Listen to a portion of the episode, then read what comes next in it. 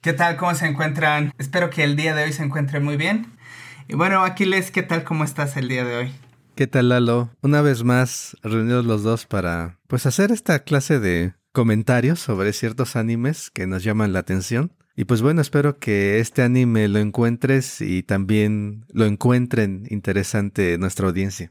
Esperemos que sea así. Yo creo que, que sí va a ser siempre que traen una recomendación al podcast. Siempre son geniales. Y pues bueno, hablemos un poco sobre este anime. El anime sobre el cual Aquiles hoy nos va a hablar se llama World Trigger. Y por cierto, antes de que comencemos a hablar sobre la historia del anime, este episodio no contiene spoilers. Lógicamente vamos a hablar un poco sobre la historia, sobre lo más importante que debemos de saber sobre el anime y pues no habrá spoilers, así que quédense con nosotros. Y bueno, aquí les cuéntanos un poco sobre ello, sobre de qué va este anime. Ah, así es, eh, estamos hablando hoy de, de World Trigger.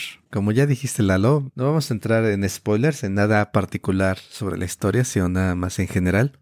Y este es un anime, anime del que quería comentarles hay varias razones. La primera quizás es que es un anime no muy conocido, no muy popular tampoco, pero al mismo tiempo es, es uno de los animes que tienen una perspectiva más única a este género de anime llamado shonen o anime de, de combate y de peleas. Y tiene una perspectiva bastante diferente de la cual quiero comentarles un poquito más adelante, pero principalmente podríamos plantear que este anime es, es una historia de ciencia ficción en la cual una organización en una ciudad particular, en una ciudad muy específica, eh, se enfrenta o tiene que pelear contra invasores de otros mundos. Se abren puertas dimensionales y monstruos de otros mundos y seres de otros mundos aparecen y aparecen para atacar a la ciudad y la ciudad tiene que defenderse. Y alrededor de esta premisa se construye toda la historia de la que va World Trigger. Y a partir de aquí hay varios elementos interesantes. Y quiero regresar al que ya había comentado antes. El hecho de que la mayoría de los animes de pelea hablamos sobre protagonistas que tienen una, una gran cantidad de poder. Poder eh, físico o mágico que o lo obtienen mágicamente o, lo tienen oculto, ¿no? Y ocurre algo y ese poder se empieza a manifestar o tienen un destino, de, el destino de ser los salvadores del mundo y demás. Pero este anime toma un enfoque muy diferente, digamos, más, mucho más realista, quizás, en el sentido de que el protagonista, al contrario de todos sus animes, no solamente empieza débil, sino sigue débil y continúa débil. no es espectacular este protagonista, ni es especialmente carismático. Pero sin embargo es un anime en donde, eh, en donde funciona este protagonista, en un anime de combate o de pelea, a pesar de su debilidad, es capaz de crecer y desarrollarse y, de ir derrotando a enemigos cada vez más difíciles de una forma totalmente creíble. Es, digamos, es el anime que yo recomendaría si quieres ver. El anime de aquel que lleva las de perder. Lo que llaman underdog. Underdog en inglés. Sí. Ese, ese es el anime. Este es el anime. Y es increíblemente satisfactorio verlo. Y nada más por eso yo creo que vale la pena que le echaran un ojo.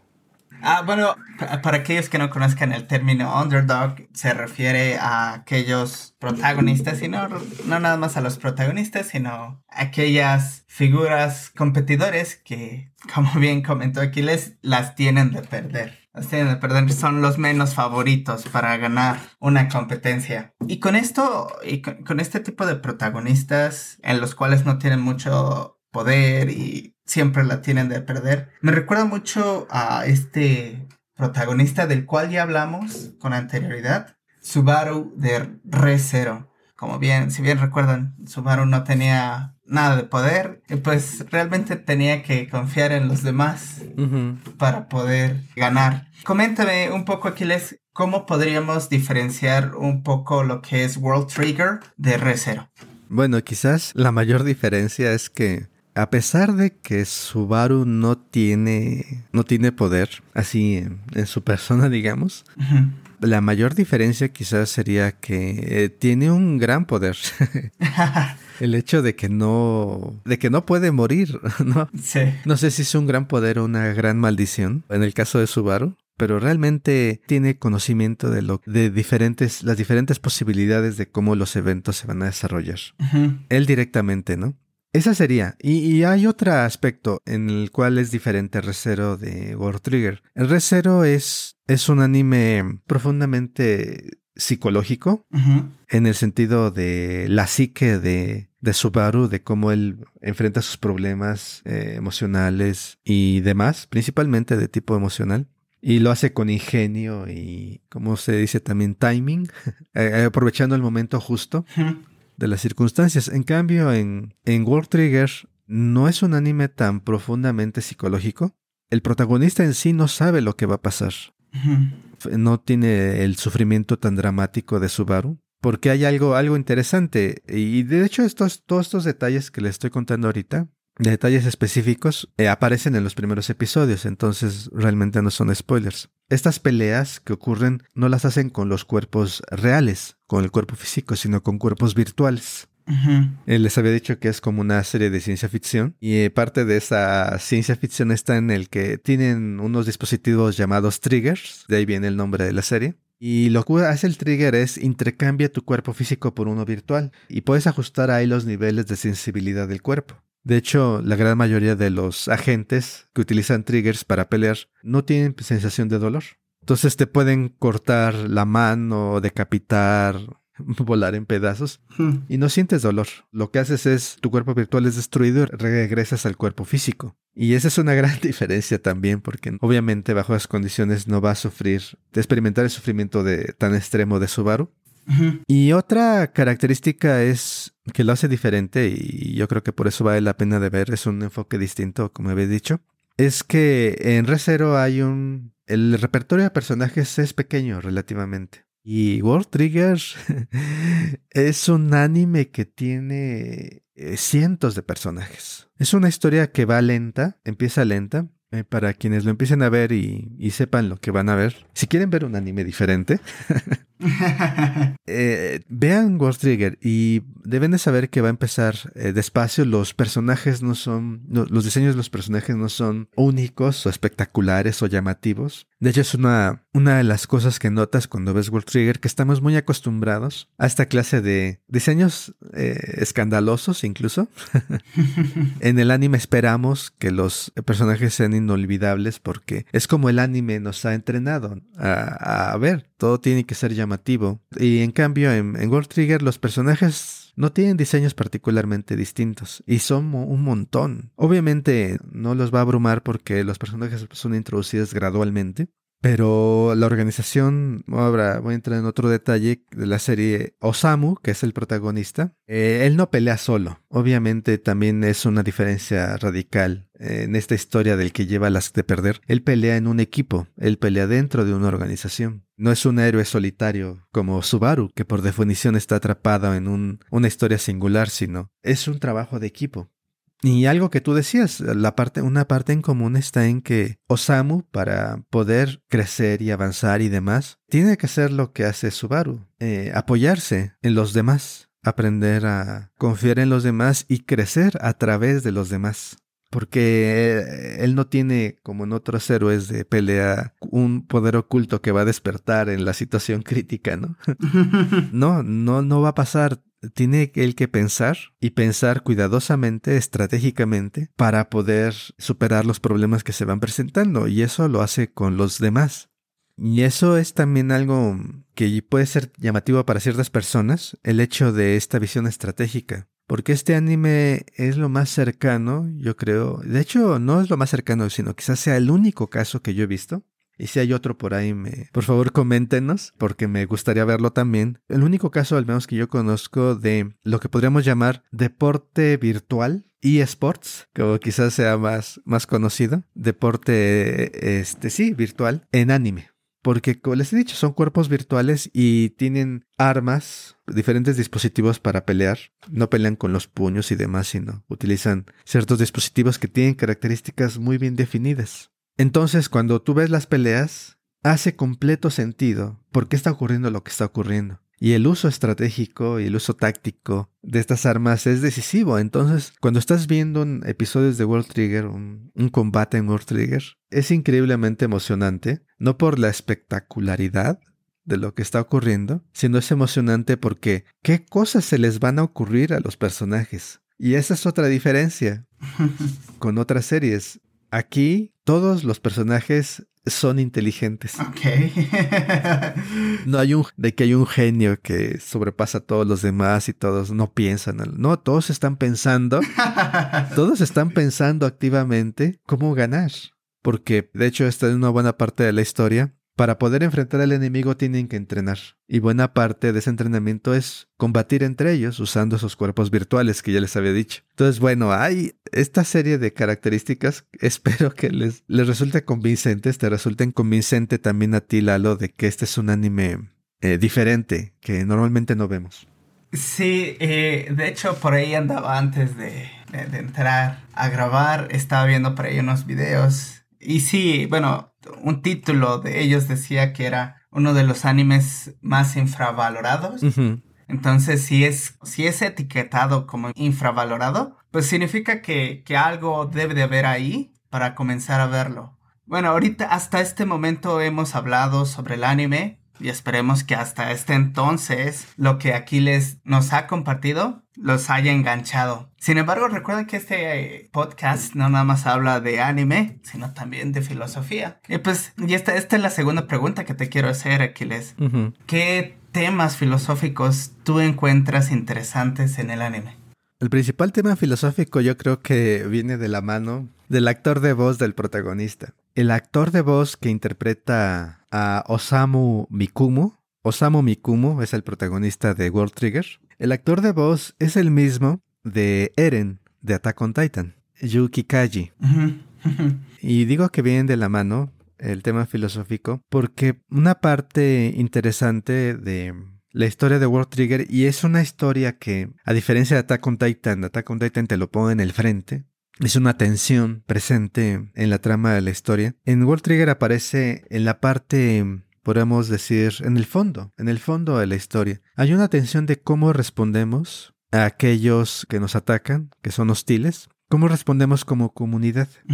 ¿Cómo debemos de ver al otro, al otro que nos está atacando? cómo debemos de, qué cosas son permisibles hacer, qué cosas no son permisibles hacer, cómo debemos de comunicar, de entender como, como comunidad a aquellos que por sus propias razones nos están atacando y cuáles son las vías mejores para resolver esos conflictos. Es decir, eh, hay temas y ahorita me, me, voy un momento a Attack on Titan para no entrar en detalles en World Trigger. Y bueno, en World Trigger, como digo, es algo que está de fondo, pero que está en... es estructural. De hecho, es estructural a la misma organización. Mm, la organización de, de World Trigger, a la que pertenece Usamu, se llama Border.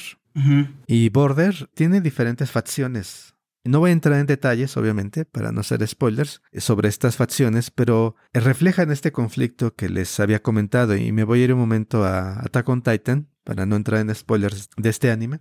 Y en Attack on Titan está la pregunta, sobre todo en la última temporada, que ya hemos hablado tú y yo, Lalo. ¿Cuáles son las esperanzas de llegar a un entendimiento con el otro? ¿En qué momento ya no queda más alternativa que tratar de terminar con la amenaza que representa el otro? Y son, bueno, y dependiendo si tienes la esperanza o no tienes la esperanza, pues emergen cursos de acción completamente distintos. Y esa tensión está, yo creo, en, en, cualquier tipo de conflicto así, cuando estás enfrentando a un enemigo inteligente, que es en, en, prácticamente todos los demás aspectos idéntico a ti, pero que te es hostil. Entonces, ¿cómo los ves?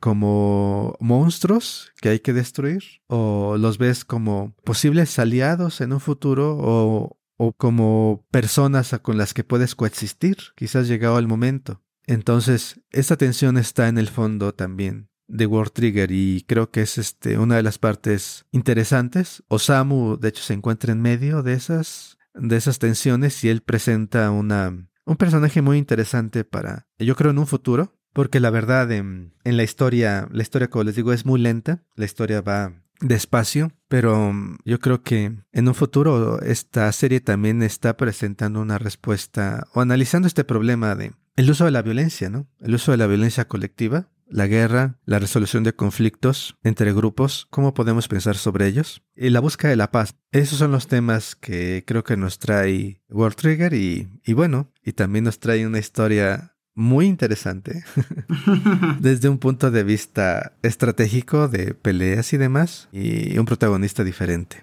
Pues así como lo comentas, parece un anime bastante interesante, Aquiles. Bueno, pues por un lado tenemos al parecer este, esta narrativa en la cual, al menos por lo que me puedo imaginar, y por lo que comentaste, en el cual este nuestro protagonista y su grupo de amigos, compañeros, estarán enfrentando a una amenaza. Este hecho que comentas de que va a haber alguien con el cual no sabrán si, si puede haber una coexistencia, si lo tienen que, si tienen que erradicar a esta presencia, pues va a haber peleas, van a estar peleando contra alguien. Y pues, como bien también nos comentabas, esta idea de que el protagonista pues es realmente un inútil, ¿no? No, no tiene mucho poder. y pues eh, eh, el verlo crecer, el, pues también ver cómo es posible que este tipo de protagonistas que no son muy comunes puedan sobrevivir, ¿no? Aunándole a esto también, como comentabas, el hecho del uso estratégico de las armas, creo que también lo está haciendo un anime bastante interesante que ver. Este, no sé, pues ustedes qué, opiniones tengan, al menos por lo que aquí les nos ha comentado. Creo que sí, yo, sí, a mí sí me interesa verlo. Excelente, excelente. Y sí, bueno, no puedo evitar regresar sobre un protagonista bastante inútil. Y sí, realmente empieza así, pero no, realmente es muy satisfactorio ver crecer a, este protagonista, como habías dicho, y te dicen, ¿no? O sea, no importa lo limitadas que sean tus capacidades, lo importante es cómo las utilices, ¿no? Sí. Y el hecho de que la planeación importa, sí, el ser estratégico importa, el, pensar las cosas importa, no es nada más cuestión de emocionarse y gritar en medio de la batalla y vas a ganar. y bueno, es, y yo también creo que es un, un buen mensaje, a pesar de lo limitado que creas poder ser. Eh, hay, hay avenidas que puedes buscar para conseguir lo que quieres. Obviamente no solo, sino con otras personas. Y yo creo que es un mensaje bastante positivo. Y bueno, para, para aquellos que estén lo suficientemente convencidos para ir y tratar de ver este anime. Está en Crunchyroll. Eh, hay varios, creo que la gran mayoría de los episodios están, los pueden ver gratis. Eh, obviamente la advertencia es denle tiempo al anime, empieza despacio. La primera temporada no está muy bien animada, pero la historia, una vez que pases así del episodio 4 o 5, se pone muy interesante. Y realmente, les voy a decir esto. Este es uno de los animes, o de uno de los pocos animes, en los cuales empiezo, a ver un episodio y termino viendo 10.